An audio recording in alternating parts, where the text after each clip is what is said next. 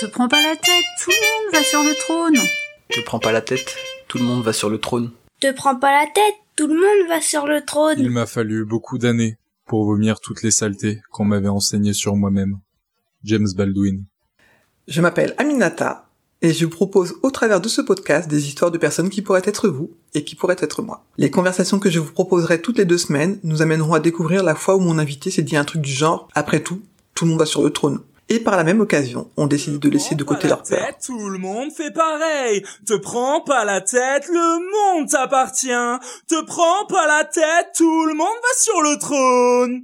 La première podcasterise que je vous présente dans le cadre de ce hors-série spécial podcasterise est Ruth, autrement appelée ma binôme, par moi. Elle est la créatrice du podcast Les Jongleuses. Nous avons enregistré cet épisode à distance car Ruth vit en Irlande. Pour les personnes qui la connaissent, vous aurez sûrement déjà quelques informations la concernant. Pour les autres personnes, je vous laisse découvrir une femme forte, bienveillante, qui s'interroge sur la vie, le monde qui nous entoure d'une façon qui me fascine depuis le début. Nous avons évoqué sa reconversion, le sentiment d'utilité que l'on peut avoir dans la vie, des compromis que l'on fait également. Soyez attentifs et attentives, comme pour chacun des épisodes dédiés aux podcasteris, je vous glisserai un morceau de l'identité sonore de mon invité. Je trouve que le générique qu'elles ont choisi fait partie de leur aventure podcastique, et il était important pour moi de la glisser dans leurs épisodes.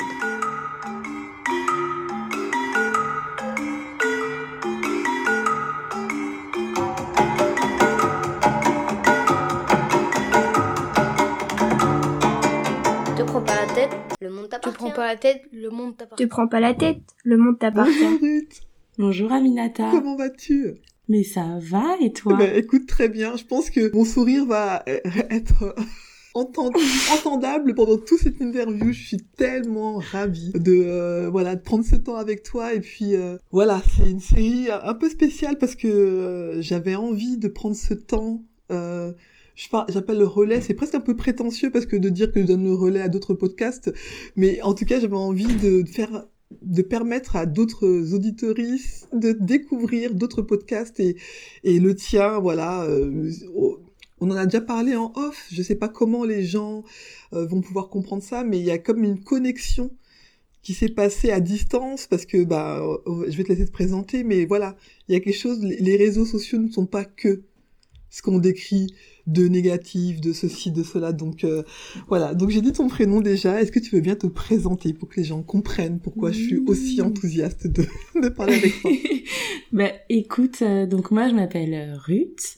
Euh, certaines personnes euh, m'appellent binôme. non mais pour euh, la petite histoire, c'est vrai que c'est le petit surnom qu'on se donne euh, dans nos échanges sur Instagram. Euh, je suis la créatrice d'un podcast qui s'appelle euh, Les Jongleuses que j'ai lancé il y a il y a un an. Et puis quelques mois après on s'est rencontrés. Et c'est vrai qu'on a euh, on s'entend bien, on a une super connexion. Et puis je pense qu'il y a ouais, il y a, un- il y a un truc qui se joue de l'ordre de euh, ouais, d'une vraie sororité, j'ai vraiment l'impression de retrouver euh, une grande sœur en toi et on se retrouve sur beaucoup de choses donc c'est vrai que c'est très agréable. Ouais, et d'une Euh, humanité après qu'on partage, enfin. Et puis Ouais. moi, je, euh, il y, a, il y a plein de moments où j'ai j'ai senti très précieux notre rencontre, mais je me souviens d'un fameux jour de novembre où j'étais très très mal et euh, toute la journée j'avais contenu des émotions et tu t'es juste venu me poser la question à moment donné, mais qu'est-ce qui fait que ça va pas? Et de me voir te répondre sincèrement alors que on avait effectivement partagé des choses mais jamais de cet ordre-là et de te dire bah voilà je suis triste il y a plein de choses qui me rendent triste en ce moment et et le bien euh, voilà de ta présence euh, je pense que ça c'est et on s'était rencontrés déjà avant ça mais pour moi la, la, la rencontre elle a vraiment été forte encore plus à ce moment-là quoi. Donc on va pas parler que on va pas parler de moi on n'est pas là pour ça mais donc tu tu t'es présenté tu as parlé de ton de ton podcast mais est-ce que tu peux nous dire où tu es?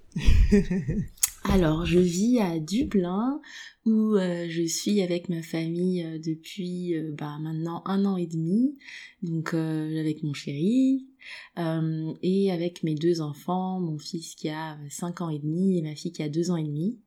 Euh, et en fait, on est venu là parce que on a fait un petit changement de vie. Euh, donc oui, on, on vivait avant euh, en région parisienne dans un schéma qui ne nous allait pas trop trop, Ouais. pour le dire en prenant des, Des pincettes. tu vois, en mettant, voilà, en prenant des pincettes. Et puis moi, dans ma vie professionnelle, je me retrouvais pas du tout. j'avais, j'avais vraiment une grosse perte de sens. Et puis après la naissance de ma fille, euh, j'ai vraiment eu, euh, tu vois, ce sentiment très très fort que clairement j'étais pas à ma place. Mhm. Euh, et j'ai été appelée très fort par le monde des naissances. Donc au départ, c'était le métier de euh, sage-femme. Ouais. Euh, sauf que l'autre truc qui m'appelait très très fort, c'était d'être euh, présente pour euh, mes enfants, d'être euh, proche d'eux, de les voir grandir et de pas les mettre en garde 10 heures par jour dans des structures avec lesquelles j'étais pas euh, En accord. Pas bah, c'est pas tellement d'accord mais- parce que voilà l'école j'ai rien contre euh, l'école Mm. publique française et tout ça mais euh, ouais de poser mon fils à 8 heures le matin et de le récupérer à 18 heures alors qu'il était tout petit euh, Ouais. et c'est un petit garçon qui est très très sensible je sentais bien qu'il y a ouais il y a un truc pas. qui ouais et puis ça ça me paraissait complètement absurde si tu veux quand j'ai repris le travail euh, après mon deuxième congé maternité donc j'avais déjà eu toute cette réflexion de me dire euh, je veux changer, je suis pas à ma place. euh, si jamais euh, demain euh, il y a, je sais pas, une grosse catastrophe dans le monde, moi clairement je sers à rien quoi. Tu vois? D'accord, tu... ouais, c'est dur quand même de dire que. Quand, quand tu dis que tu sers à Ben- rien, c'est à quoi tu pensais euh, précisément? En fait, pour euh, être transparente, la reconversion à laquelle je pensais, c'était sage-femme. Mhm. Et je me suis dit, euh, il y a des métiers qui sont vraiment utiles. Ouais. Tu vois, euh, agriculteur, euh, quelqu'un qui, qui, qui cuisine, quelqu'un qui fait du pain, Ce qu'on a appelé qui... essentiel en France, en fait, les métiers essentiels. quoi. Voilà, Mhm. exactement, qui est capable de soigner, qui est, qui est capable de mettre des bébés au monde. Et moi, je me disais, euh, ok, bah là, je suis consultante interne en banque, c'est très intéressant, c'est très bien payé, etc. Mais si demain il y a un truc euh, incroyable qui se passe, qui renverse tout l'ordre qu'on connaît aujourd'hui, bah non, je sers à rien. C'est marrant que cette réflexion-là, parce que finalement, euh, c'était il y a combien de temps que tu t'es fait cette réflexion-là, alors? Bah c'était euh, après la naissance de ma fille, donc euh, en juin 2018. Je sais parce que récemment, je suis tombée sur les photos Ouais. de mes recherches, euh, reprendre des études à 30 ans, euh, Mhm. sage-femme, etc., reconversion. Euh, et du coup, donc euh, j'avais réfléchi à tout ça et puis je m'étais dit bon bah comment je peux faire pour être sage-femme? Et de fil en aiguille avec mon chéri, on s'était dit euh, bah pourquoi pas aller en Belgique? D'accord. parce que en Belgique c'était plus facile en fait de, de Oui, faire des études de Ouais, sage-femme les qu'en France. paramédicales, il y a beaucoup de Français, effectivement. Moi, je sais que j'ai une nièce qui a été faire ses études de, euh, voilà, le kiné, enfin voilà, donc c'est, euh, d'accord. Ouais, Ok. voilà. Parce qu'en fait, en France, il faut faire une première année de médecine Mhm. Qui est très dure, ou alors il faut faire une demande d'équivalence quand on a un diplôme d'études supérieures, d'école de commerce et tout ça, sauf qu'il y a très très peu de place pour ça. Donc euh, je me disais, mais ça marchera jamais, etc. Alors que si j'essaie d'aller en Belgique, peut-être que là-bas ça peut marcher, et ce sera plus facile, etc. Donc on s'était dit, bon, bah on essaie de, de te faire muter euh, à l'étranger, et puis euh, moi j'essaie de, bah, de continuer à m'enseigner pour trouver des écoles, etc. Et puis de fil en aiguille, je me suis dit, mais en fait, euh, je j'aime pas trop la vue du sang en vrai. Je, ça me... Pourquoi j'ai pensé à ça je suis pas hyper à l'aise avec euh, l'idée d'aller voir euh, bah, les parties génitales euh, d'autres femmes. Ouais. Déjà les miennes, je suis pas super copine avec, donc je vais pas aller passer mes journées dans l'entrejambe d'autres femmes. Les études que je vais faire, je vais avoir des stages hyper intenses, etc. Et puis, est-ce que dans ma pratique future, je suis vraiment prête à me dire, euh, ben, je peux pas partir en vacances à tel moment parce que potentiellement j'ai une patiente qui va accoucher, Ah. euh, potentiellement je Ouais, vais rater. vraiment euh, tout anticipé euh, ouais, dans Ouais. ce que veut dire ce métier-là. Donc ça veut dire que ta préparation, euh, tes recherches étaient vraiment complètes, quoi. Oui, oui, oui. En fait, j'avais discuté avec euh, avec la sage-femme qui m'avait euh, qui avait accompagné mon accouchement. J'avais euh, discuté avec la sage-femme qui euh, bah, ma sage-femme qui tu sais, faisait la rééducation du périnée. Euh, et oui, oui, que je suis assez euh, assez déterminée et enfin vraiment j'ai fait euh, j'ai fait la petite euh, étudiante en école de commerce en mode ok business plan c'est parti euh, horizon 3 ans 5 ans etc et je me suis dit mais est-ce que je suis vraiment prête à rater les 18 ans de mon fils parce que j'ai quelqu'un qui accouche etc D'accord. Et, en fait la réponse c'était juste non ah tu vois. non à chaque non, fois je suis pas prête à voilà Mhm. je suis pas prête à sacrifier ma vie de famille pour d'autres familles Mhm. mais en même temps j'avais envie d'accompagner euh, tu vois des familles des femmes à traverser ce que moi j'avais traversé euh, qui avait pas été euh, tout simple en tout cas pour ma fille ça avait été un vrai raz de marée. Mhm. ça avait moins été le cas pour mon fils mais pour ma fille ça avait été euh, assez bouleversant. Et puis je me suis dit bah en fait psychologue parce que j'avais eu à voir deux psychologues quand j'étais enceinte et puis après. Euh, et je me suis dit ouais en fait je peux très bien accompagner des familles euh, pour tu vois autour de la naissance de leur enfant autour de la naissance d'eux-mêmes en tant que parents sans être dans l'entrejambe Bah de ouais, quelqu'un Oui, tout à fait. Voilà. Voilà. C'était ça ton cheminement. Ah, c'est euh, hallucinant. Ouais. Mais comme quoi, finalement, tes études t'ont servi aussi à planifier et à envisager et pas te lancer. euh. Alors peut-être que c'est aussi la différence quand tu as déjà une vie qui a commencé. Tu peux pas te Mm. jeter comme ça euh, dans le vide et dire bon bah on verra si je retombe bien quoi en fait. Donc tu avais Ouais, planifié ouais, ça. Et pourquoi alors Dublin? Pourquoi l'Irlande? Pourquoi euh, Alors en fait, euh, bah en fait une fois que je me suis dit psychologue, je me suis dit tiens, si ça se trouve, c'est éventuellement possible de faire euh, une formation ou euh, tu vois des études à distance. Et donc j'ai cherché et le fil en aiguille, je me suis aperçue qu'en fait il y avait euh, trois facs en France qui faisaient ça. Mhm. Donc euh, j'ai j'ai j'ai envoyé un dossier et puis entre temps mon chéri lui euh, il, il, il progressait un peu sur euh, son futur poste sur euh, expat pas expat et puis une fois qu'en fait j'ai su qu'il y avait cette fac euh, qui faisait des cours à distance et qu'on s'était déjà dit bah ce sera à l'étranger. Euh, peu importe l'endroit où on était euh, c'était bon tu vois.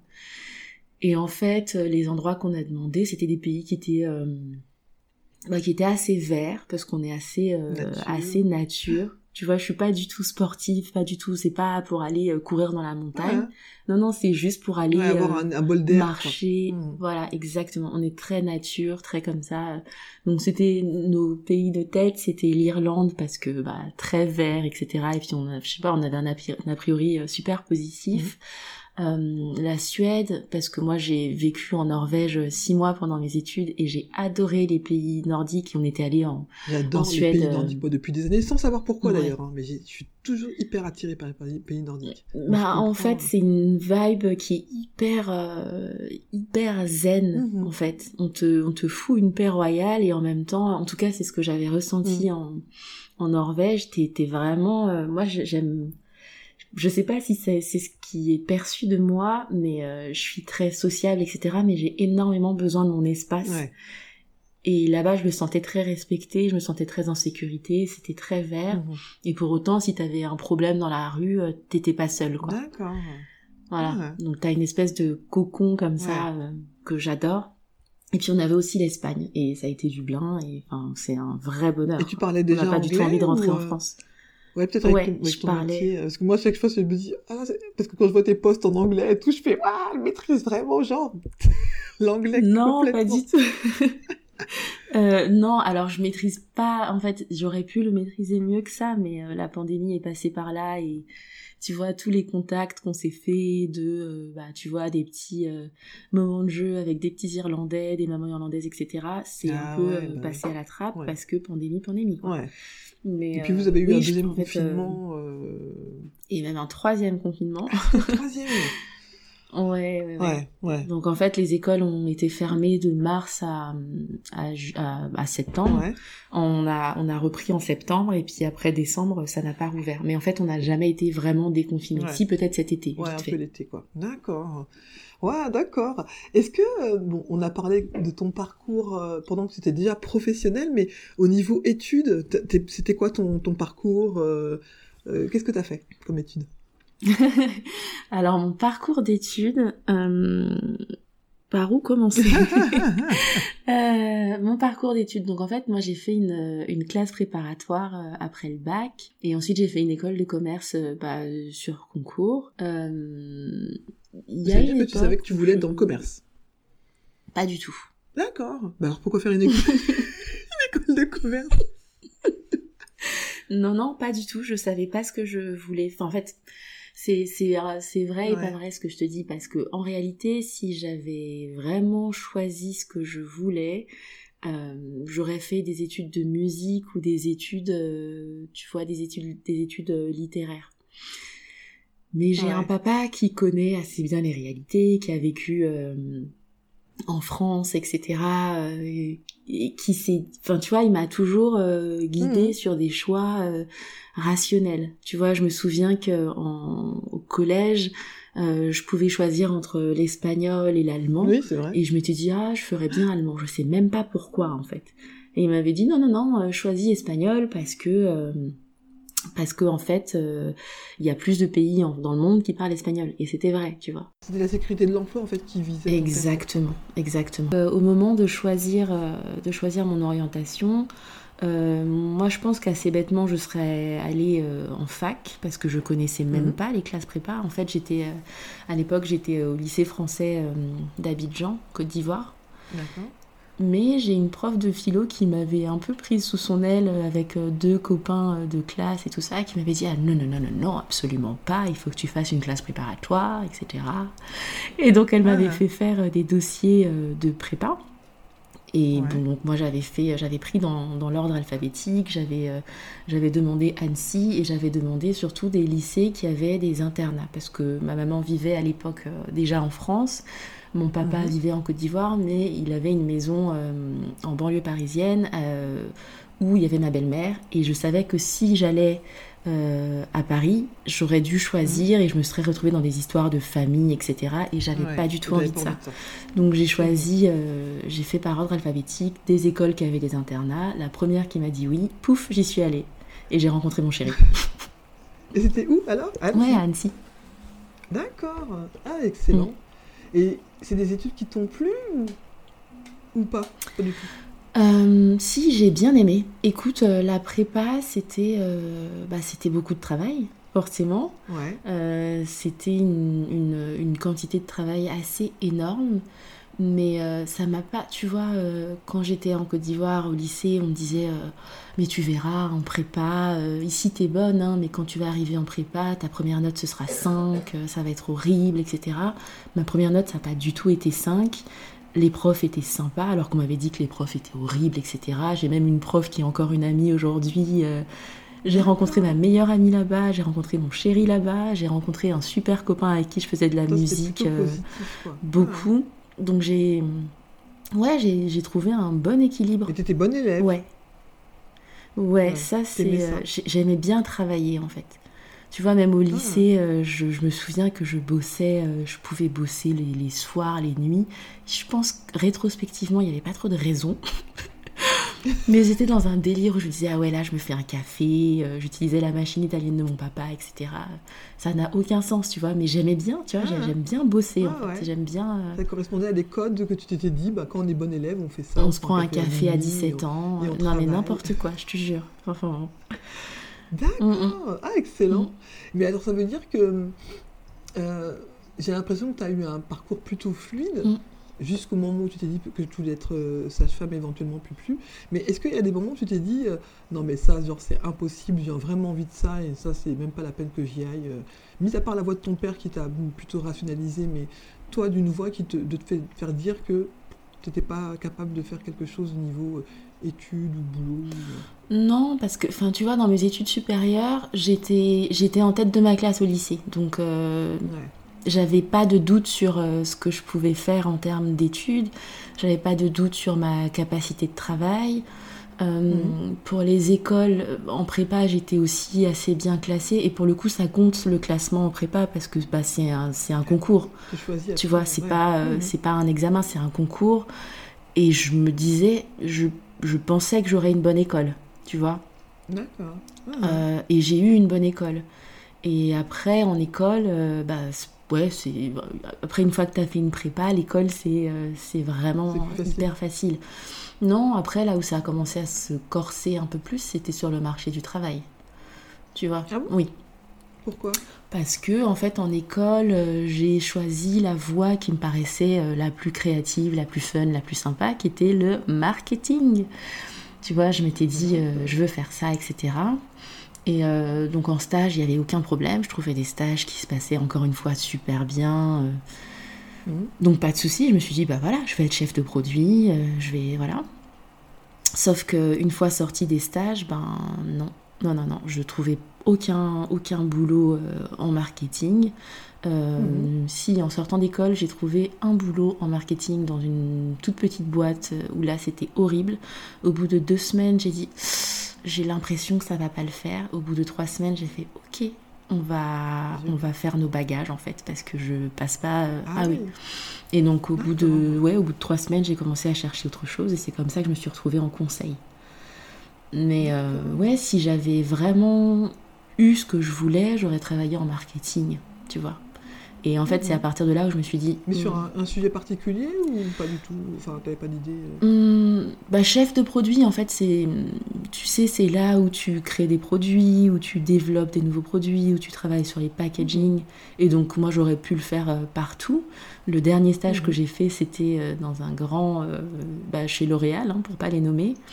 Où là, ça se passait super bien et je m'étais dit, mais ça va marcher. Et non, ça n'a pas marché. Et puis en plus, pour ne rien arranger, l'année où j'ai été diplômée, ça a été l'année de la circulaire Guéant. Tu sais, ah. non, t'as pas dû en entendre parler. Je pense que personne n'en a entendu parler. Sauf les étudiants euh, que ça, tu vois, que ça, voilà, exactement. En fait, c'est une circulaire qui prônait la préférence nationale euh, au recrutement. Donc en fait, si une entreprise, euh, voilà.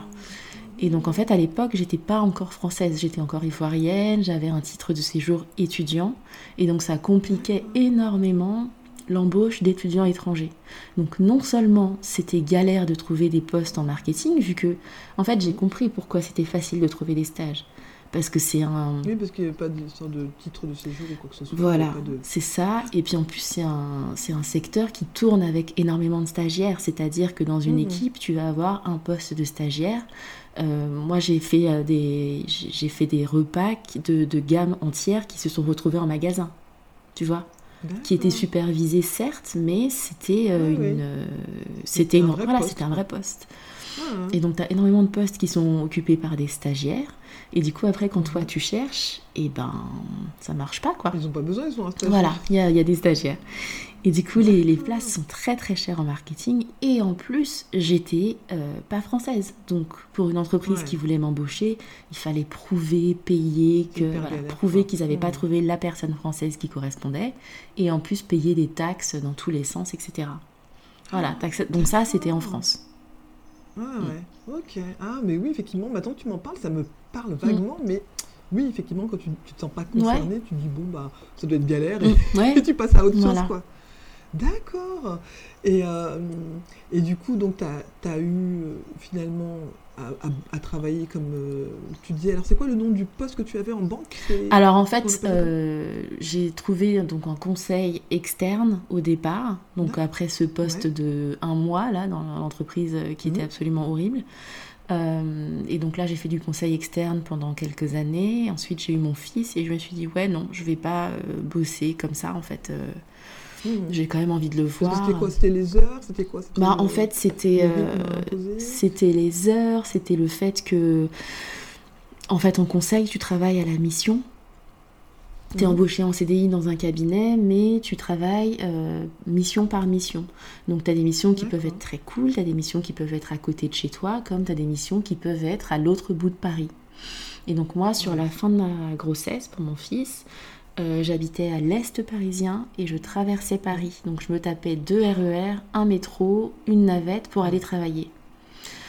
Donc déjà c'était épuisant, mais quand mon fils est né, euh, je me suis dit mais je ne peux pas en fait euh, avoir un boulot comme ça où je peux rien prévoir, où je peux pas savoir de bah tu vois et puis un, retard de RER un, truc comme ça le soir mm. euh, ton mode de garde il exactement exactement. Et puis mm. euh, un jour tu peux être bien tu peux être dans une équipe cool bienveillante euh, mm. sympa. Le lendemain tu peux être avec des gens toxiques tu vois qui vont pas t'écouter qui respectent pas ton équilibre. Donc c'était vraiment la roulette russe. Et du coup je me suis dit bon bah écoute je vais essayer de me rapprocher de chez moi et puis de trouver un boulot voilà, qui, qui dans le même style, parce que en soi, ça me dérange pas du tout de passer d'un sujet à l'autre, d'une mission à l'autre, c'est pas du tout ça le souci. Le souci, c'est vraiment la logistique et le fait que je peux pas organiser, je peux pas concilier en fait. Et donc. Ouais, puis se projeter dans une vie même parce que du coup, le plaisir, euh, j'ai l'impression que ça laissait pas beaucoup de place pour euh, les loisirs et tout. En fait, tu bossais. Mm. Tu, bah, peut-être le week-end quand même, ça te laissait peut-être du temps de libre, mais... Euh, ouais, le week-end, ça me laissait du temps de libre. Ça allait, c'est... c'est plus quand j'ai eu mes deux enfants que là, j'ai eu l'impression que j'avais plus de temps, en fait. J'ai vraiment eu l'impression que c'était en mode bosser la journée, récupérer mes enfants en courant le soir, rebosser le soir en disant surtout ah pas, tu vois, surtout pas en le disant parce que voilà, fallait faire la bonne élève. Mais c'était peut-être dans ma tête. Hein. Euh, et voilà quoi. C'est une pression en tout cas que tu sentais euh, malgré tout, puisque on se met rarement la pression seule aussi. Il y a quelquefois un environnement qui fait que voilà. Ouais, donc effectivement, tu as eu quand même euh, à tenir pas mal de mm. choses. Donc, ok. Bon, et donc là, tu es à Dublin et donc tu es étudiante. C'est ça. Et donc tes études, comment tu te sens? Est-ce que tu finis quand alors? Alors bah je finis euh, dans pas longtemps du tout, je finis dans trois ans et demi normalement. mais je sais pas, j'avais l'impression que tu avais commencé. C'était c'est combien C'est c'est 5 ans. 4 ans C'est 5, ans, exactement. Euh, mais je vois en tout cas quand tu mets sur euh, des postes de temps en temps, les cours ont l'air de t'enthousiasmer et tu as l'air de vraiment t'éclater. Oui, j'adore, j'adore. J'adore vraiment le contenu des cours.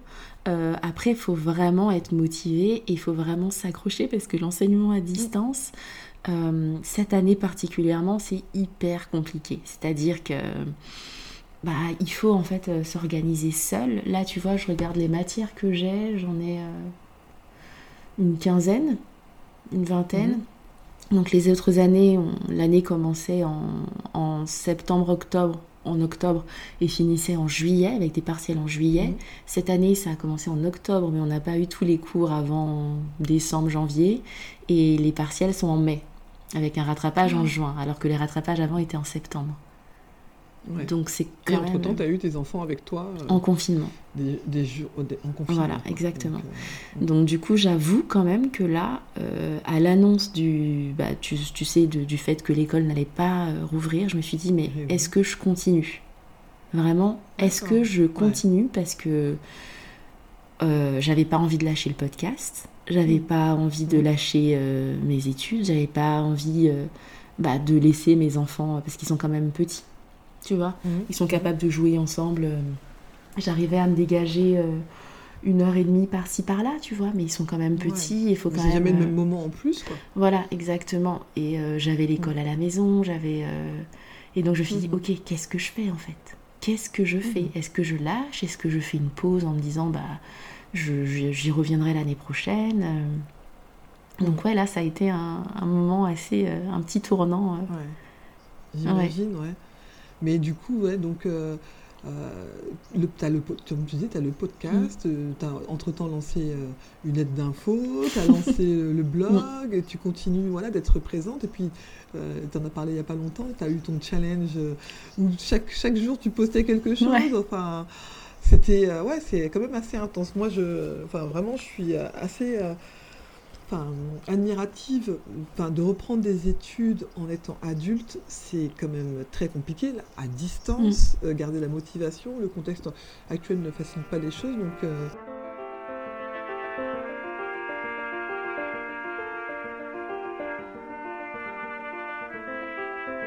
Toute personne qui réussit avait un rêve et l'a poursuivi jusqu'au bout. Te prends pas la tête, tout le monde fait pareil. Te prends pas la tête, tout le monde fait pareil. Te prends pas la tête, tout le monde fait pareil. Te prends pas la tête, tout le monde fait pareil. Est-ce que ça t'arrive de pas te sentir à la hauteur Ah mais tout le temps, tous les jours, à chaque minute, je pense. En fait, mhm. je pense que j'ai un... Alors, c'est, je, sais, hein, je, je, pense que je renvoie un truc de, euh, de nana qui arrive à tout faire, à être sur tous les fronts, mais en fait, euh, je sais pas comment dire ça, mais en fait, je trouve que euh, ce qu'on ne sait pas, quand on voit quelqu'un comme ça, c'est qu'il y a toujours un compromis en fait. Il y a toujours quelque chose qui passe à la trappe. Et là, tu vois, euh, j'ai fait tout ça, mais j'ai pas fait assez de sport du tout. Euh, j'ai pris un petit peu de poids. Alors ça va, hein. j'aime bien, euh, j'aime bien, tu vois, mon corps qui, qui s'arrondit, qui, que je trouve plus voluptueux et ça, j'aime bien. Mais j'aimais bien aussi rentrer dans tous mes pantalons, tu vois, c'était un truc assez sympa. J'ai pas du tout prévu de me racheter des fringues. Ah, ah. Voilà, je suis en manque de sommeil chronique. Et puis, euh, tu vois, le côté, euh, le, côté, euh, l'autre côté du fait de poster tous les jours, c'est que tu es là, ok, donc là je poste un truc, ouais, mais imagine ça marche pas, etc. Et je suis constamment hmm. en train de douter, je suis constamment en train de douter de moi, en train de me dire, mais est-ce que c'est assez bien? Je me juge beaucoup aussi, tu vois, je suis beaucoup hmm. dans, le, dans le jugement. Je pense que je dégage quelque chose de très bienveillant envers les autres mais je suis tellement méchante envers moi-même. Et ça, j'y travaille. Tu vois, j'ai identifié un peu. Mais ça euh, se sent parce que même dans ta communication, moi, je vois bien. Euh, euh, c'est même pas seulement que tu dégages quelque chose de bienveillant, je pense que vraiment, parce que tu sais, quelquefois il y a des gens qui dégagent des choses bienveillantes et puis bon, bah derrière, tu vas gratter, tu te rends compte que c'est pas du faux semblant, c'est-à-dire que on sent que c'est incarné et que c'est vraiment ça. Mais bien évidemment, euh, quelquefois on arrive à être, on dit le cordonnier le plus mal chaussé, bon bah voilà, c'est-à-dire que tu arrives à être très bienveillante avec les autres, à être empathique, je pense qu'il y a vraiment plusieurs fois, je te l'ai dit, je pense que les personnes que tu accompagneras dans ton futur métier, elles auront beaucoup de chance d'être accompagnées par toi. Mais effectivement, entre-temps, et peut-être que tu te fais ce cadeau-là en ce moment en prenant conscience de tout ça, c'est de prendre conscience que toi aussi, tu as besoin de t'accompagner avec douceur. Et, ça, c'est cool que on n'apprend pas tout en même temps, hein, parce que sinon ça serait euh, trop facile. Euh, donc voilà, c'est au fur et à mesure. Mais euh, ouais, donc ça t'arrive ouais, de mais je pense que de tous les jours, quelquefois, les gens vont dire Oh, c'est bon, c'est abusé. Mais oui, je pense pas. Enfin, quand on dit tous les jours, il y a des moments dans la journée où tu vas te dire Ouais, c'est bon, je peux bouffer le monde. Et des moments où tu dis Non, mais ça se trouve, l'autre. Euh, voilà. Et puis, effectivement, Instagram, personne ne nous y oblige, mais c'est un, un, taf. Il euh, faut préparer le contenu, il faut écrire du texte, il faut réfléchir au hashtag, il faut ceci. Et effectivement, je pense qu'il y a des personnes, moi j'ai des copines, on en parle, qui sont sur Instagram, mais qui aiment regarder mm. ce que font les autres et ne vont pas produire de contenu ou alors de temps en temps une petite story, des choses comme ça. C'est pas pour dévaloriser, mais dire que quand tu veux, t'engager dans une communication sérieuse sur Instagram, oui, c'est du ah temps à y passer. C'est pas, c'est pas en 30 secondes. Tu, voilà, euh, même le contenu qui paraît spontané a besoin d'être préparé. Absolument, enfin, voilà, euh, mmh, mmh. Mmh, Mais euh, non, je suis pas, je suis pas non plus en train tout le temps en train de me, de me déprécier. Mais ça dépend en fait, ça dépend de, ça dépend de mon état de fatigue. Mmh. Tu vois, ça dépend. Euh, et, puis tu as pas mal communiqué. Moi, j'ai appris pas mal de choses en, regardant tes, euh, tes, posts sur tout ce qui est ben, ce qu'on appelle le SPM. Alors, au début, je me dis, mais c'est quoi, c'est quoi le SPM Alors, je suis allée regarder, on a dit, ah, syndrome prémenstruel. Mmh, mmh. Ok. Et je trouve que d'avoir euh, rendu ça. Enfin, tu l'as personnalisé d'une certaine façon alors toi et puis d'autres femmes et de se dire bah, et puis ton invité euh, c'est Gaëlle qui a, qui a voilà qui a son compte aussi euh, qui fait ton cycle et tu te dis bah ah ouais en fait mm. euh, des choses qu'on qu'on fait passer dans le quotidien comme ah oui, tu as tes règles, bon bah calme-toi, machin ou quoi. Finalement, en fait, il y a tout un truc, un cheminement dans ton corps dont tu n'as pas forcément mm. conscience. Et je trouve que le fait que tu parles de ça aussi, de cette réalité, et tu as été très transparent, te dire, bah, en ce moment, je suis en, mm. SPM, mais c'est pas bon, enfin, je suis fatiguée. Bah, quand quelqu'un le dit comme ça, tu peux pas lui dire, allez, vas-y, fais un effort, non, non, communique. non, là, je... En fait, tu as juste envie de dire, bah, ok, merci d'être honnête au point de dire. Euh, mais là, tu vois, je pense que, tu vois, je te disais que je suis très méchante envers moi-même, mais en fait, je pense que je suis dans une phase où je, je me regarde vraiment pour la première fois de ma mhm. vie, en fait où je, je, je m'observe, je me dis, ok, bon, bah ça, voilà comment je fonctionne, etc. Et en fait, cette histoire de SPM, ça ça n'a pas toujours été euh, un sujet pour moi, tu vois. Mhm. Ça n'a absolument pas toujours... Euh, voilà, j'avais mes règles, ça me saoulait vite fait, et puis je passais à autre chose. Mais en fait, depuis que ma fille est née, c'est devenu d'une violence, mais j'ai jamais vu ça, quoi. Enfin, je, c'est vraiment Dr. Jekyll et Mr. Hyde. Et du coup, euh, en observant ce qui se passe, je m'aperçois que, bah, effectivement, quand je suis euh, dans certaines phases de mon cycle, je vois les choses en noir, mais vraiment. Et si, encore plus dans ces phases-là de mon cycle, je mange mal, je dors mal, euh, ou je fais pas de sport, je c'est pas la peine en fait. Autant aller m'enfermer dans une grotte, tu vois. Et donc pour moi, c'est ces deux choses-là. Si, si j'ai bien dormi, j'ai l'impression que tout va bien, que la vie est belle, etc. Mais une sale nuit, et vraiment, je suis en dépression, quoi. Enfin, ça, remet, tout par terre. Ah ouais, ouais, vraiment. C'est vraiment... Et puis ça peut vraiment être du jour au lendemain, quoi. C'est-à-dire qu'un jour, je vais être pleine de confiance, d'amour, de tu vois, de projet. Et le lendemain, mm. enfin, sincèrement, il y a plusieurs fois là, j'ai dit à mon chéri, mais en fait, je sais pas pourquoi je fais ça. Je vais arrêter ce podcast, ça sert à rien. Euh, tu vois, vraiment, je te jure. Donc. Euh... Ouais, ouais, les à quoi bon et ceci, cela. Exactement. Mm. Mais c'est bien de l'avoir, euh, de le représenter aussi en lien avec quelque chose, parce que sinon, ça a l'impression d'être fou. Ouais, exactement. C'est d'accord. Est-ce que, euh, enfin, moi, je suis toujours impressionnée ben, quand on arrive à avoir une, enfin, j'avais l'impression, en tout cas, que tout le monde avait pu avoir une scolarité à un moment donné, et même les bons élèves, enfin, que c'était toujours compliqué. Alors, je ramène beaucoup à la scolarité, mais je ne pense pas que ce soit les seuls moments où on peut vivre des blocages. Mais est-ce que tu as en mémoire euh, des phrases ou des, des, des moments, en tout cas dans ta vie, où il y a quelqu'un qui a pu te dire quelque chose, quelqu'un de fondateur ou d'important pour toi, te dire quelque chose qui, qui reste, c'est la petite phrase qui reste toujours à côté de toi là et qui vient te se réveiller plus fort les moments où tu es mal justement et qui, ah bah de toute façon, un tel avait bien dit ça, bah, il avait raison.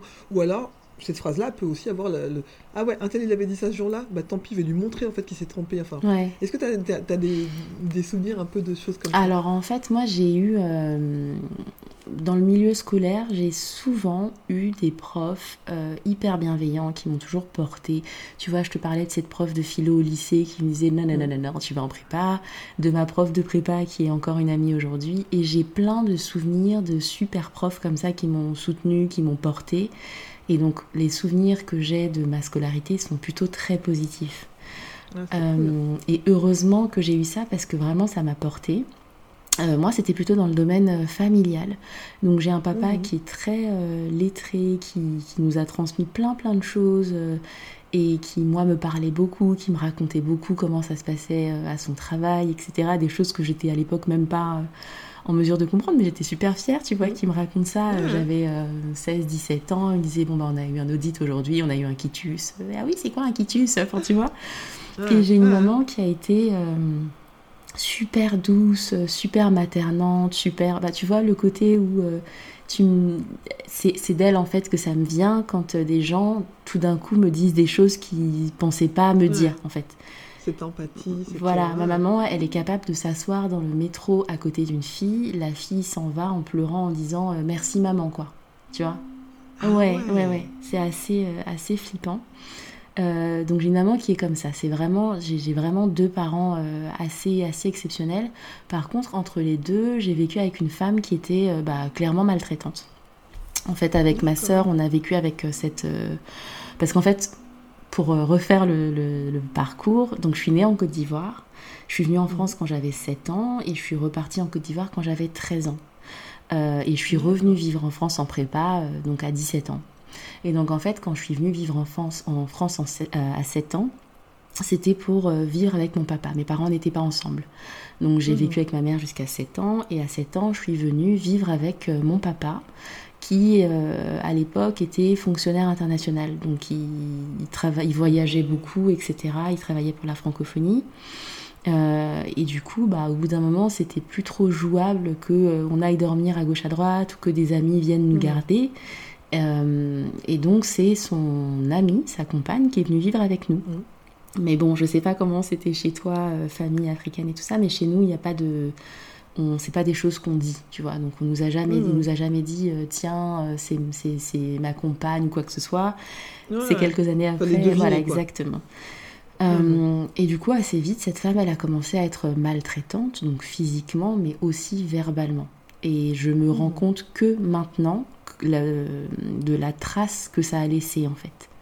Parce que tu vois elle nous ça a duré plusieurs années. Ouais ça a duré bah, ça a duré longtemps mais je pense que j'ai mis en place plein de mécanismes de défense. Euh, et puis en sortant de là, je me souviens que j'avais été euh, hyper en colère en me disant mais pourquoi j'ai vécu ça euh, à ma mère, je disais, mais mhm. pourquoi tu m'as laissé là-bas? Tu savais ce qui se passait? Mon père, bah, je disais pas grand-chose parce que j'avais pas le droit. J'en étais pas tellement dans cette relation-là. Mais je me souviens que je claquais les portes, j'étais infecte. Tu vois, j'avais 13-14 ans et tout ça.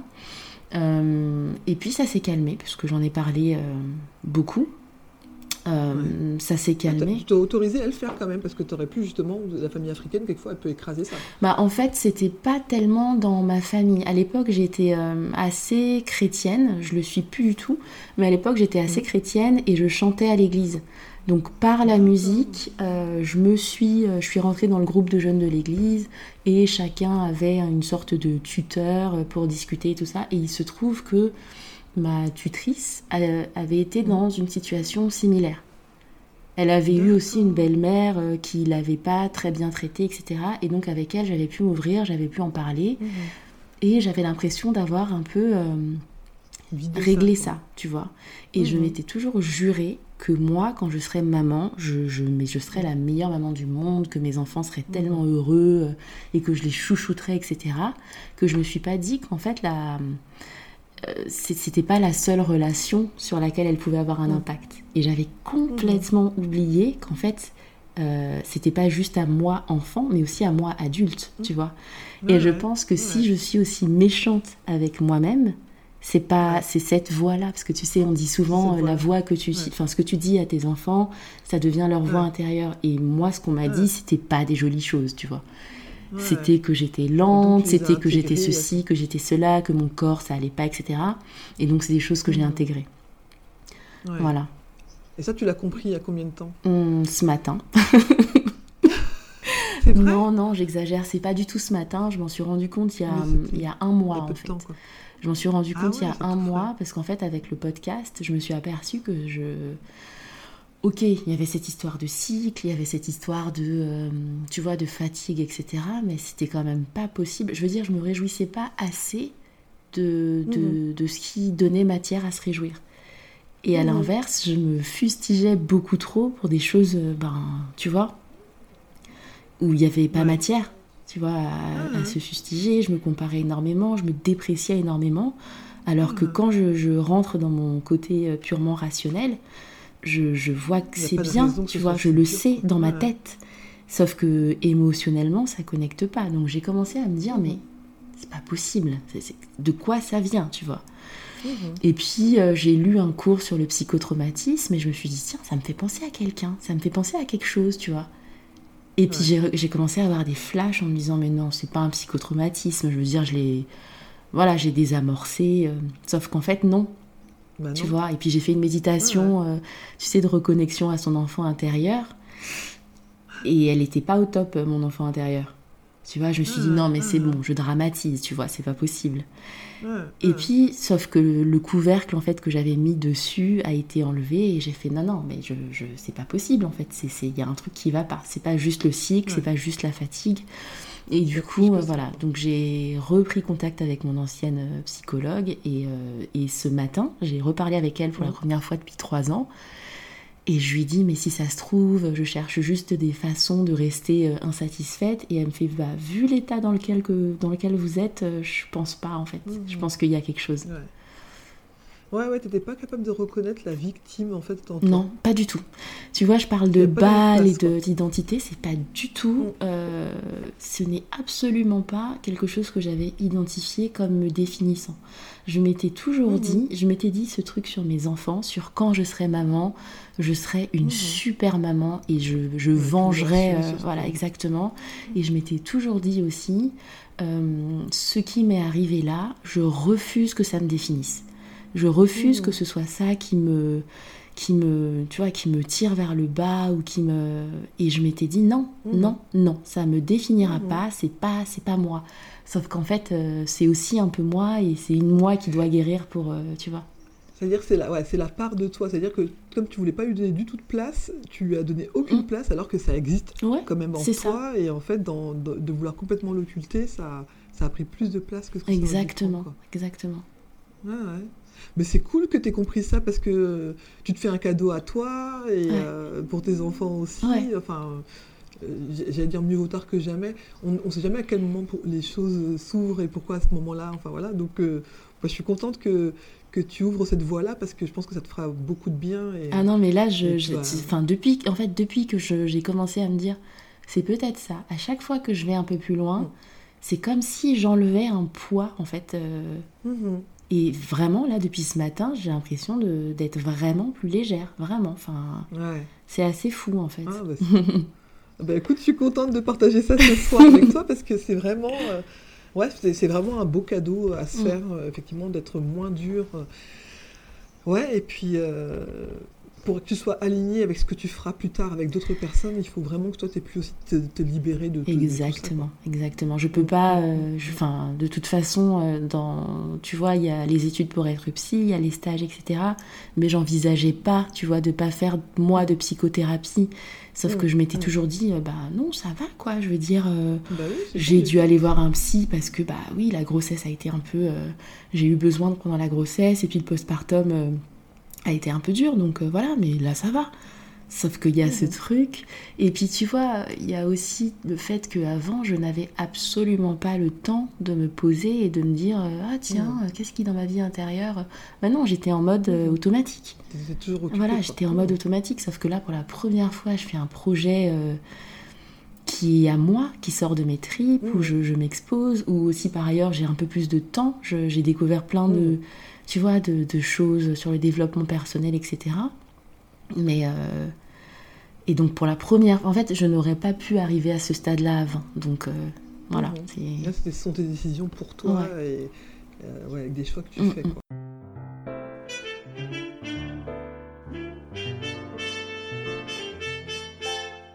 L'important, c'est de transformer l'autocritique en quelque chose de positif. Ivan Lendl. Te prends pas la tête, tout le monde va sur le trône. Te prends pas la tête. Tout le monde Te prends pas la tête, tout le monde va sur le trône. Bah écoute, tu vois, finalement, on arrive à la, question de la fierté et je trouve que, bon, bah, euh, alors, t'es pas obligé d'utiliser ce, qu'on vient de se dire là, mais euh, est-ce que y a, la fierté, c'est quelque chose avec lequel tu es à l'aise et tu arrives à te dire, je suis fière de moi pour telle ou telle chose? Alors, tu vois, c'est rigolo parce que là, je regarde, j'ai une petite euh, guirlande où j'ai des petits mots et des petites photos. Attends, je vais te montrer. Mmh. Hop. Voilà, tu vois ah, Et donc dans une de mes guirlandes, j'ai les trois mots, euh, les trois émotions que j'aime le plus et que je m'étais dit que j'avais le plus envie de cultiver en 2021. Et la première, c'est la fierté. La fierté, l'amour et la sérénité. C'était ça mes trois ah, émotions pour 2021. Un beau programme. et c'est une émotion que j'adore parce que je trouve que c'est vraiment un moteur. Tu vois, c'est pas hyper... Euh, c'est pas l'émotion où t'es là, t'es zen, t'es bien. T'as quand même un petit côté euh, un peu sombre, tu vois, où c'est ton ego qui brille un peu et du coup euh, c'est très bizarre comme, euh, comme émotion. C'est ça, il faut trouver la, juste mesure. Ouais, ouais. Mais moi ça me porte vraiment parce que je me dis, ok, enfin, en fait quand je regarde les choses par le prisme de qu'est-ce qui va me rendre fière de moi aujourd'hui, je peux pas perdre. Mmh. Tu vois? Parce que si hmm. je fais ne serait-ce qu'une demi-heure de euh, à lire un cours de psycho, bah, déjà je suis fière vu le contexte qu'on vient de traverser. Euh, si je fais un bon plat euh, à ma famille, parce que c'est un peu mon langage de l'amour, moi, la cuisine, et ben ça me rend fière, tu vois. Si je fais, si j'arrive à faire un post Instagram, ça me rend fière, tu vois. Et du coup, c'est une émotion que j'adore parce que je ne peux pas perdre avec cette émotion-là.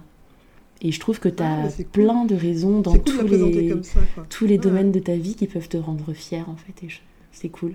oui, et puis souvent la fierté, on a l'impression qu'il faut aller chercher le gros truc, genre j'ai euh, enlevé un arbre ou j'ai sauvé quelqu'un en sautant, je sais pas, devant une voiture ou quoi. Alors que, en fait, les fiertés, on peut en trouver euh, chaque jour. Mm. Et je trouve que déjà, rien de se dire qu'on a le courage quelquefois de se lever, parce qu'il y a des fois, tu as, juste envie de sortir de ton lit, bah, c'est déjà bien. Ouais, non, mais c'est ça. En fait, moi, je le vois vraiment comme une émotion. C'est une émotion, mmh. quelque part. Et du coup, si. Moi, c'est rare que je n'entende parler, parler comme ça. J'en avais jamais entendu parler, je pense, comme une émotion. Euh, Ouais, du coup, c'est plus, enfin, on a plus envie de la valoriser quand c'est comme mm. ça. Mais c'est, enfin, tu vois, c'est marrant parce que j'aime beaucoup euh, tout ce qui est euh, intelligence émotionnelle et je pense qu'on doit avoir trois séries de bouquins euh, pour les enfants. Et il y a une des, tu vois, il y a un des petits bouquins qui s'appelle La fierté et j'adore parce que c'est, tu vois, c'est des livres qui vont te parler du ressenti physique, de quand c'est une émotion désagréable, qu'est-ce que tu peux faire pour t'en sortir, etc. Et ouais, c'est vraiment une émotion. Donc c'est pas, enfin tu vois, t'as des émotions qui sont vraiment toutes douces ou t'es là, mmh. ça te, ça, ça t'aiguillonne un peu, tu vois, ça te, ça te pique un peu quand même, euh, ça te pousse un peu à continuer, ça te, et à la fin de la journée t'es là, ouais, Ouais, c'est pas mal quand même. Ouais, non, c'est pas mal, Ouais. tu vois. Ouais, ouais, ouais. Ben, merci. Avec plaisir. Donc en tout cas, ouais, t'as as des, ouais, plein de petits sujets comme ça Mm. qui, qui peuvent faire du bien et c'est vrai que c'est cool de les voir comme ça. Est-ce que euh, euh, ça t'arrive d'avoir envie de tout lâcher? Alors tu disais tout à l'heure, ouais, quelquefois tu te dis, bah, quand t'es en SPM, euh, voilà, mais est-ce qu'en dehors de ça, euh, il y a des fois tu dis, bon, allez, vas-y, c'est bon, je passe à autre chose et je, sais pas, je vais faire quelque chose qui me prend pas du tout, enfin, qui me prend pas d'énergie. euh? Et si, et si quand ça t'arrive, comment tu fais pour te relancer? Bah écoute, euh, là, je t'avoue que début janvier, quand euh, j'ai su que les écoles allaient pas euh, rouvrir et que j'allais euh, m'occuper de mes enfants toute la journée, j'ai pas été loin, tu vois, de dire bon bah j'arrête parce que con- concrètement je vais pas avoir le temps. Et en fait, ce qui m'a aidé à ne pas lâcher, bah en fait, déjà, je ne je te disais tout à l'heure, j'aime beaucoup travailler. Je, je, je me verrais Mhm. pas, en fait, avoir une vie où, où je fais rien. Et ça, c'est aussi un peu un problème, parce que ça veut dire que j'ai du mal à déconnecter. Mais c'est quoi ton rien? Ça dépend aussi. Mon rien, euh, me poser, prendre un livre, maintenant, là, au stade de ma vie où j'en suis avec tous les projets que j'ai, alors que j'adore lire, vraiment, c'est, ça Mhm. m'a sauvée euh, quand euh, Mhm. j'étais avec ma belle-mère. C'est vraiment un truc que j'aime de tout mon cœur. Et ben me poser avec un livre, c'est un peu... Un livre plaisir, tu veux dire? Ouais, Un livre de psycho, ça te, ça te poserait pas bah problème non, parce que c'est travaillé, ça, tu vois. Donc ça. là, je suis rentrée quand même dans une phase où il faut que j'arrive à, ça, enfin, tu vois, à faire des pauses, des vraies pauses. ouais. Euh, mais je, je verrais, je, me, je ne concevrais pas de ne rien faire et de tout lâcher. Mhm. Et donc même au moment où je me disais euh, j'arrête tout, ça, ça a jamais vraiment été tout. Ça a été Ouais. est-ce que je lâche la psycho ou est-ce que je lâche le podcast? choses. Tu vois. C'est- C'était. Mhm. Mais. Parce que c'était ok, bah je lâche tout, je fais quoi de mes soirées Tu vois ouais. Chéri qui travaille beaucoup aussi. euh, et j'ai j'ai arrêté de regarder les séries. Donc. euh, Ouais. je... Et donc en fait à ce moment-là, je m'étais dit ok, je vais lâcher quelque chose, je vais arrêter quelque Mhm. chose. Et j'étais tellement en sidération que oui, je, je pense qu'aux heures les plus sombres, je me suis dit bah il y a rien qui sert à rien. De toute façon, j'aurais jamais le temps de faire quoi que ce soit, ça sert à rien. Tu vois, j'étais un peu en mode comme ça. Ah, ah. Et j'ai- Mais qu'est-ce qui fait que tu as gardé les deux du coup alors? Bah en fait, euh, je me suis organisée. Je me suis organisée. Je, je sais pas si tu vois derrière là, c'est un, Ouais, un planning. Voilà, là, un planning de l'année. Là, j'ai mes petits trucs pour me motiver. Là, j'ai mes matières et je me coche mes petits trucs à chaque avancée. Et puis, euh, bah, je, je continue, quoi. Mais sauf que maintenant, je fais les choses par petites touches. Ouais. Dire, ça veut dire, est-ce que tu as compris que tu peux aussi accepter qu'il y a des journées qui sont un peu moins remplies euh, des objectifs que tu Absolument. fixés et tu peux te dire, bon, Ouais. bah, aujourd'hui j'en ai fait un peu moins, mais demain ça sera Exactement, c'est tout à fait ça. C'est Ouais. tout à fait ça, parce qu'il y a des fois où, ben, tu vois, je me disais, allez, je travaille, sauf qu'à 21h, après une journée avec deux petits, j'avais juste envie de dormir. Ouais. Donc à ce moment-là, je me disais, bon, bah, j'essaie au moins une demi-heure, et puis au bout d'une demi-heure, tu sais, bon, bah, je peux continuer encore un peu, etc. Et puis ça a été aussi de trouver des petites parades pour le podcast. Tu vois, j'aurais pu me dire, euh, non, non, non, je m'accroche, je sors mes épisodes, parce que mes épisodes en janvier, euh, ils étaient faits début janvier, donc Mhm. j'aurais pu euh, me dire, je continue, etc. Mais je me suis dit, bah, on va plutôt changer de stratégie. Je vais pas lâcher, parce que si je, je passais du temps à l'édition, je ne passais pas de temps à la Mhm. communication. Donc je me suis dit, Ouais. bah, j'ai déjà euh, une quinzaine, une vingtaine d'épisodes. Je vais pas lâcher, je peux déjà communiquer euh, avec ça. En fait, il n'y a aucune règle qui dit que tu dois communiquer Bah oui. que quand tu sors un épisode. C'est une règle fictive, ça, c'est pas possible. Ouais, ouais. Donc bah voilà, Oui, je parce- et vais. c'est la règle de comparaison avec les autres, c'est-à-dire, bah, elle, fait ça. Voilà, exactement. ouais. Et je me suis dit, bah non, mais en fait, pas du tout. T'es pas du tout en train de jouer avec les règles de quelqu'un d'autre. Donc, fais ton truc. Et du coup, j'ai fait, euh, voilà, je suis un peu, euh, un peu sortie, sortie des clous. J'ai fait mes posts, tous mes posts, euh, enfin, un post chaque jour. Ça a plus ou moins marché, mais au moins, j'ai continué, tu vois. Euh. Et le podcast a grossi, alors que j'ai pas sorti tant d'épisodes que ça. Tu vois, j'ai eu plus d'écoutes, plus d'abonnés, etc. Mais parce que c'était pas incohérent. Parce que moi, euh, j'ai pu voir par moments que tu mettais en story que t'étais moins parce que les enfants, ceci, cela. Mais euh, j'ai senti juste que tu communiquais pour nous dire voilà où j'en Mm. suis. Donc tu nous donnais les coulisses de, de ta vie, euh, qui était aussi ta vie de podcasteuse, et ça paraissait cohérent. Et puis avec le, le sujet, la façon dont tu l'abordes, si toi qui as créé un podcast qui s'appelle Les Jongleuses, qui demande aux, aux femmes que tu reçois d'expliquer comment elles font pour jongler avec les différents aspects de leur vie, t'es pas capable aussi de présenter comment toi tu jongles aussi, bah finalement, là on était complètement cohérent. Ouais. Dans ce que tu présentes au travers des autres de tes invités. Donc, euh, c'était pas choquant. Donc, je pense que c'est pour ça que les gens ont, ont senti qu'il y a- qu'il y avait un alignement. Et dans la vie, bah oui, il y a des fois, on fait pas tout ce qu'on veut. Et, et clairement, quand tu dis que tu es confiné avec des enfants et que tu dois leur faire l'école, maintenant, tout le monde sait ce que c'est. Ah, c'est ça. Avant, un parent, il y a 3 ou 4 ans, qui choisit de faire l'école à la maison avec ses enfants et qui dit Ah, j'en peux plus, je peux rien faire d'autre, on va lui dire Eh, t'as choisi, va le mettre à l'école. Maintenant, Maintenant, on sait quoi. Exactement, ça, c'est ça. tout le monde sait Ah ouais, mais en fait, c'est Mm. compliqué, quoi. Donc, euh, mhm. Et puis après, je pense que j'ai aussi compris que bah, je pourrais pas euh, finir mon blog. Tu vois, mon chéri me taquine souvent parce que je suis très. euh, J'aime bien les to-do list, j'aime bien cocher et tout. euh, Mm. Et tu vois, j'aime bien cocher des petites tâches comme ça. Et souvent, il me dit, mais toi, si tu pouvais, tu cocherais euh, blog fini, tu vois, ou j'ai fini Facebook. et c'est vrai que je suis. Mais est-ce que c'est vraiment fini un jour Jamais. en fait Ça veut dire quoi finir Non, mais jamais de la vie en fait. Sauf que là, maintenant, j'ai compris que bah non, je ne finirai pas mon blog, je ne finirai pas Facebook, je ne finirai pas mon podcast. Et que bah voilà, je vais faire euh, tout, coexister, tout coexister par petites touches. Là, tu vois, ces deux Mm. derniers jours, ma fille était malade, elle était à la maison. Le soir, j'ai essayé de travailler. J'ai bien vu que j'ai pas réussi. Bon, bah tant pis, tu vois. Et je vais Mm. travailler un peu plus ce week-end que prévu. euh, et puis je rendrai pas le devoir, euh, enfin je finirai pas le devoir euh, comme je l'avais prévu, euh, mais je le finirai quand même dans les temps et c'est pas grave, tu vois. Et, et là vraiment émotionnellement c'est pas grave. Il y a quelques Mm, mm, mois mm. je t'aurais dit c'est pas grave rationnellement et émotionnellement j'aurais bouillonné. Ouais. Là émotionnellement c'est pas grave, vraiment, tu vois. Ah, Mm. ah. C'est fort. hein. Ouais, franchement, euh, c'est une super progression en peu de temps. Bon, et tu sais que j'ai presque peur de dire que nous arrivons à la fin Non de notre Trop échange. bon moment La dernière, que- la- alors, la dernière question, et puis il y en a une autre parce qu'on est dans une, une série spéciale. Alors, la question que je pose à tous les autres invités, et puis toi, tu auras une en plus.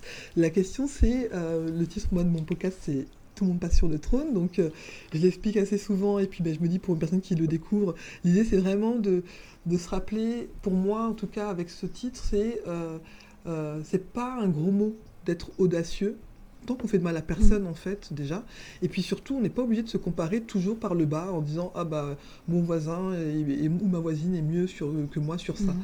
donc c'est une façon un peu de se rappeler euh, ça et de se dire bah ma vie euh, elle est pas pourrie Mm. et, et même si euh, elle- ça veut dire quoi être avoir une vie pourrie enfin voilà est-ce que toi tu as une phrase ou quelque chose qui te permet de te relancer quand tu aurais cette tendance là à te pff, ouais, déconsidérer ou en tout cas à, à pas te regarder avec cette douceur euh, Mm. que tu mérites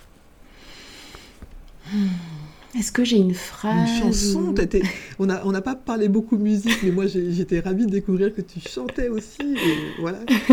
mais euh, est-ce que tu as quelque chose euh, qui te réactive quand, quand on a besoin?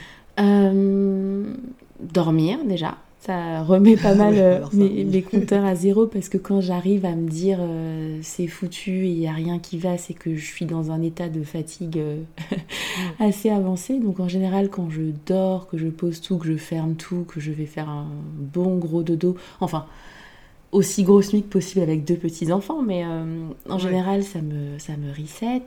Euh, des petits concerts voiture aussi, ça, ça marche pas mal. Tu vois, je me mets des. Des concerts voiture Bah oui, je, je chante dans ma voiture Ah ou oui, en passant l'aspirateur.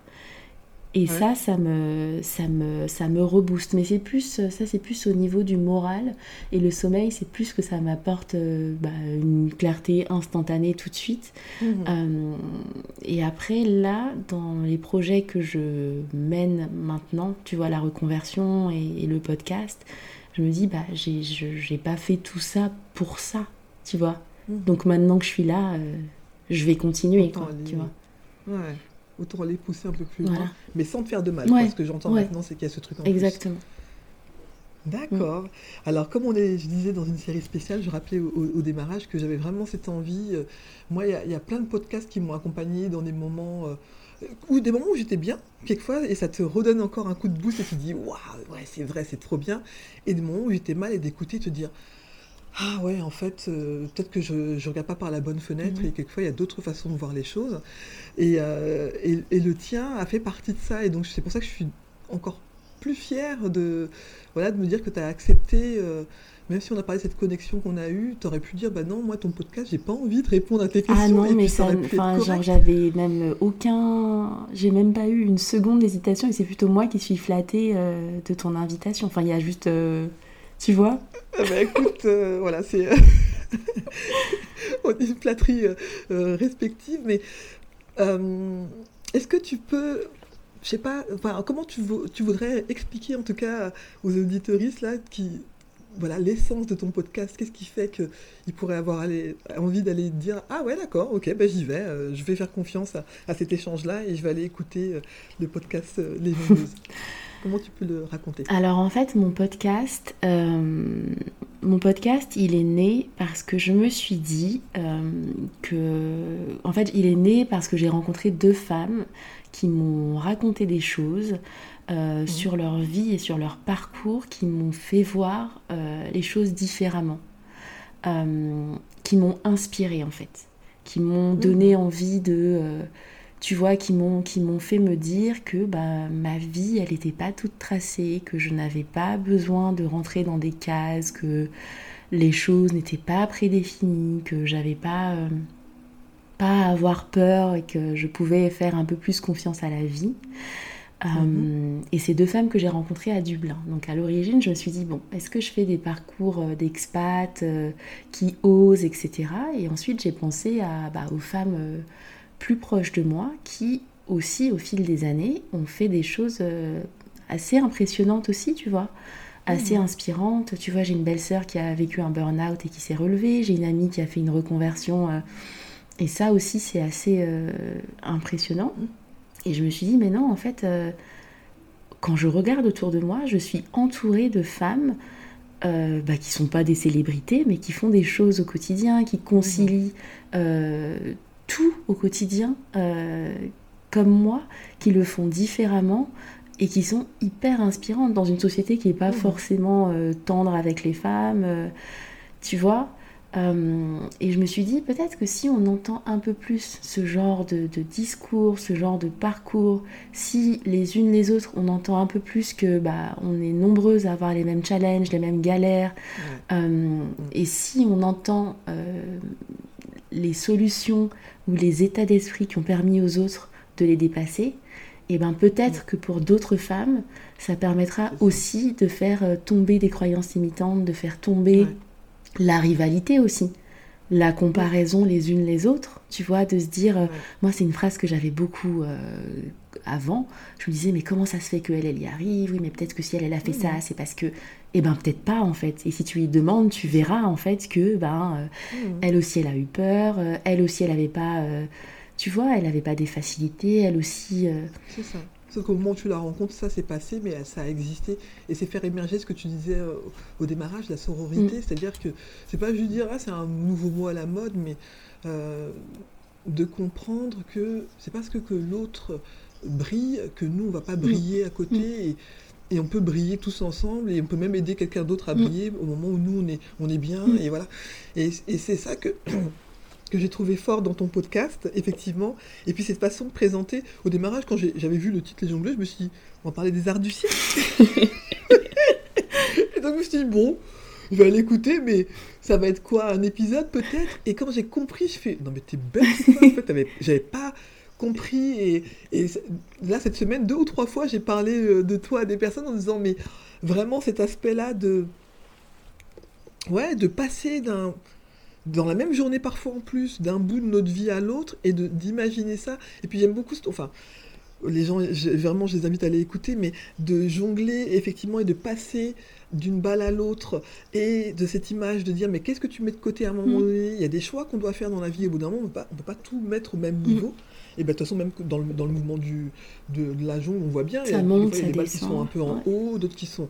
Et, et c'est vraiment tout ça, et je me dis, ouais, en fait, ça a été hyper fort de trouver ce, cette image-là, en fait. Mais en fait, Et elle parle, euh, enfin, elle parle beaucoup ouais. quand, tu as, quand tu vas au-delà de l'image du. Non, mais en fait, c'est. euh, si tu veux, j'ai écrit. euh, Le premier épisode, je l'ai écrit. euh, j'ai. J'ai lancé le podcast, je crois que j'ai mis le premier épisode en ligne en, en janvier ou en février. Mhm. Et le premier épisode, je l'ai écrit en novembre. Tu vois, je l'ai écrit euh, d'un jet dans mon canapé en me disant mais je sais pas faire un podcast, je vais jamais faire ça. Euh, mais quand je pense à, euh, à ces, à ces nanas-là autour de moi, bah, voilà ce qui me vient, voilà les points communs qu'on a, et voilà cette idée de jonglage qui nous, euh, qui nous, Mm. qui nous réunit toutes en fait. Mm, mm. Mhm. C'est ta bande-annonce. Voilà, exactement. Ouais, ouais, ouais. Et puis, euh, on- je j'en avais posé la question une fois, je... parce que quelquefois on dit aux gens, ouais, t'as une voix douce et machin et tout. Peut-être que quand t'entends trop, tout- trop souvent ça. euh, Alors peut-être que moi aussi c'est un... un- un de mes complexes, parce qu'on m'a jamais dit, ah, t'as une voix douce, c'est trop rassurant, machin ou quoi. Donc quand j'entends des femmes qui ont des voix douces, je me dis, waouh, c'est cool d'avoir cette voix-là qui peut rassurer et Ouais. tout. Et moi, il y avait ce truc-là, quand la première fois que je t'ai entendu, je fais, waouh, genre, c'est hyper posé et tout, et tu sens vraiment que il y a quelqu'un qui te touche un peu, mais en même temps, t'es pas obligé de te prendre la tête sur machin. Et c'était euh, ce côté-là, ouais, c'était ce, côté-là de dire, ah ouais, c'est pas juste, elle fait semblant, tu vois, Mhm. c'est que vraiment, elle est comme ça, tu vois, elle parle, machin. Et euh, il y avait, y vraiment, il y a tout, tout ça qui est hyper cohérent, et vraiment... euh, tu sais, quelquefois on pose la question, on se dit, bah ouais, mais moi je crée un podcast qui parle de ça, mais il y en a 10, 15, 20 qui existent, mais il n'y en a aucun qui est comme le tien en fait, tu vois. Ouais. Déjà le titre il est singulier, ta façon de te présenter, les invités, la façon. Et euh, c'est ça qui est euh, je- que hum, que je veux que les personnes puissent euh, ça- comprendre, c'est que on a chacun et chacune un ou deux podcasts qui vont nous faire un peu plus d'émotion, mais en fait chaque podcast, même si on a 10 sur le même thème, ça sera jamais porté de la même façon et ça vaut le coup de donner une chance, même si on a un podcast qu'on adore Mhm. mais si on a un podcast qu'on adore, de se dire, bah, je vais quand même laisser une chance à celui-ci qui semble différent, et puis de se laisser porter par... euh, Et puis quelquefois ça le fait pas, mais c'est pas grave, Exactement. on a, on, a, on a laissé une place à l'autre. Mais tu vois, pour euh, rebondir sur ce que tu dis sur la multitude de podcasts, moi je suis vraiment contente de ne pas euh, avoir été dans la podcastosphère, on va dire, euh, Instagram, Mhm. avant d'avoir lancé le mien. Sinon, je l'aurais pas Mhm. lancé. Tu vois, Ouais, vraiment, sûrement. sinon je l'aurais Ouais. pas lancé. Et après avoir lancé le mien, j'en ai découvert un autre, Les équilibristes. Et j'ai écouté, je me suis dit, mais c'est la même chose en fait. Sauf que, bah non, c'est pas du tout la. Enfin, c'est le- la même Mhm. problématique, la même thématique, mais c'est pas abordé de la même façon, c'est pas le même public, Ouais. c'est pas les mêmes invités, etc. Euh, Mais Mhm. c'est vrai, je pense que chaque podcast est, est vraiment unique. Euh, et puis je pense qu'on fait un podcast euh, vis-à-vis de, enfin par rapport à nous, par rapport à en volume et en creux, tu vois, on a envie de. Moi, tu vois, à un moment donné, j'ai eu l'impression de ne pas y arriver, justement à Mhm. jongler. Et du coup, maintenant, je fais un podcast sur comment vous vous y arrivez, les filles. S'il vous plaît, Mhm. dites-moi pour Mhm. que la prochaine fois que Mhm. je, je, tu vois, je retourne dans le monde du travail, j'y arrive, ou que d'autres qui y sont maintenant y arrivent. Euh, et, euh, et je pense que chacun fait par rapport à... Mais tu vois, ce truc de la voix douce, ça me, ça me fait rire, parce que- tout le monde me dit ça.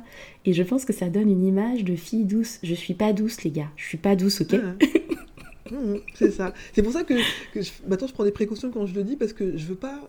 Pour moi, le dire, c'est pas une, reco- une c'est une reconnaissance d'une réalité, c'est-à-dire que oui, ta voix est douce, mais je, je- je sais bien que cette douceur euh, vocale n'est pas forcément. euh, on n'est pas une, une, voilà, une, seule, une seule chose dans la vie. Et, et moi, quelquefois, ma voix qui peut peut-être paraître un- plus impressionnante, euh, je peux être douce aussi. Mais exactement, c'est ça. Moi, je trouve que ta voix, elle dégage. euh, on se dit, waouh, ça, c'est une femme de caractère, tu vois. Tu sens que t'as une, ouais, t'as une Mm. prestance dans la voix que je t'envie. Ouais, tu vois, on, on cherche toujours ce qu'on n'a pas. Euh, Non, mais nos- exactement ça. Mais voilà, moi, je- voilà, dans, ma- dans mon autre vie, je voudrais avoir une voix douce qui rassure. Bon, bah, on échangera alors. Bon, bah écoute, franchement, merci. Je suis, euh, je l'ai déjà dit, mais merci, merci de ce temps-là que tu m'as accordé Oh. et, et, euh, vraiment, c'est euh, voilà, de, de pouvoir concrétiser c'est- par cet échange euh, tout ce qu'on avait déjà pressenti dans notre euh, relation. Donc ma binôme, je te remercie Oh, vraiment. c'est moi qui te remercie, m'as ma binôme. Merci Et beaucoup puis, de, euh, de ton invitation et puis de ce, de ce temps partagé. C'était vraiment un bonheur. Et puis bah voilà, un jour moi j'irai te voir ou tu viendras me voir, mais on trouvera un moment où on fera, on fera nos petites photos pour nos C'est stories. ça, Insta. exactement. Vivement la fin de ces histoires de Covid parce que C'est Ça ça, devient long, c'est voyagent, ça. Mais ouais, il me tarde. Tout à fait. ouais. Merci beaucoup. Merci à toi. beaucoup. Merci Aminata.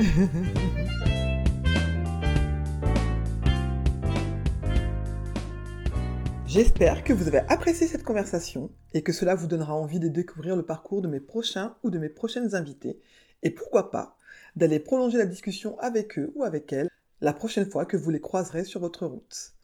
J'espère également que cela vous donnera envie d'écouter vos envies et moins vos peurs. La vie est souvent plus simple que ce que l'on imagine.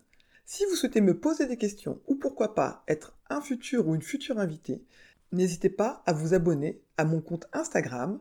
Et si mon podcast vous plaît, n'hésitez pas à lui donner des petites étoiles sur votre plateforme d'écoute préférée, que ce soit Apple Podcast ou autre chose, et ça me fera toujours plaisir d'avoir des Les retours. rois et les philosophiantes, et les dames aussi. Te prends pas la tête, le monde Te t'appartient. prends pas la tête, le monde Te t'appartient. prends pas la tête, le monde t'appartient.